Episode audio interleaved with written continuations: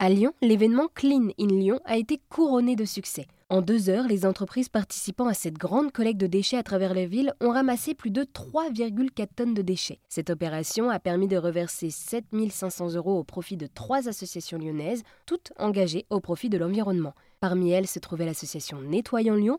Jérémy Babin, le président de cette association, nous explique les missions de Nettoyons Lyon.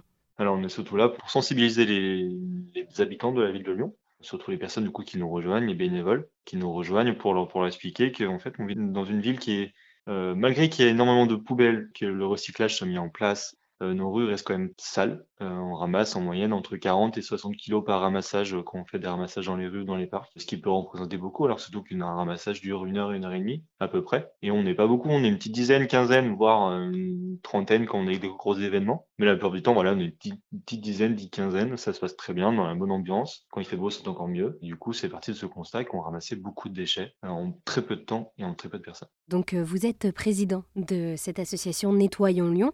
Qu'est-ce que cela implique aujourd'hui d'être président d'une association comme celle-ci? Pour moi, c'est tout nouveau. Euh, je ne suis pas tout seul, on est une équipe. J'ai un bras droit et un bras gauche, un trésorier. On est plusieurs personnes à, à faire, euh, à faire vivre cette association, à animer cette association, bien sûr. Tout seul, ce serait pas possible. Il faut organiser des événements, il faut faire appel aux, entreprises, il faut avoir des, campagnes de dons parce que c'est comme ça que nous finançons le matériel.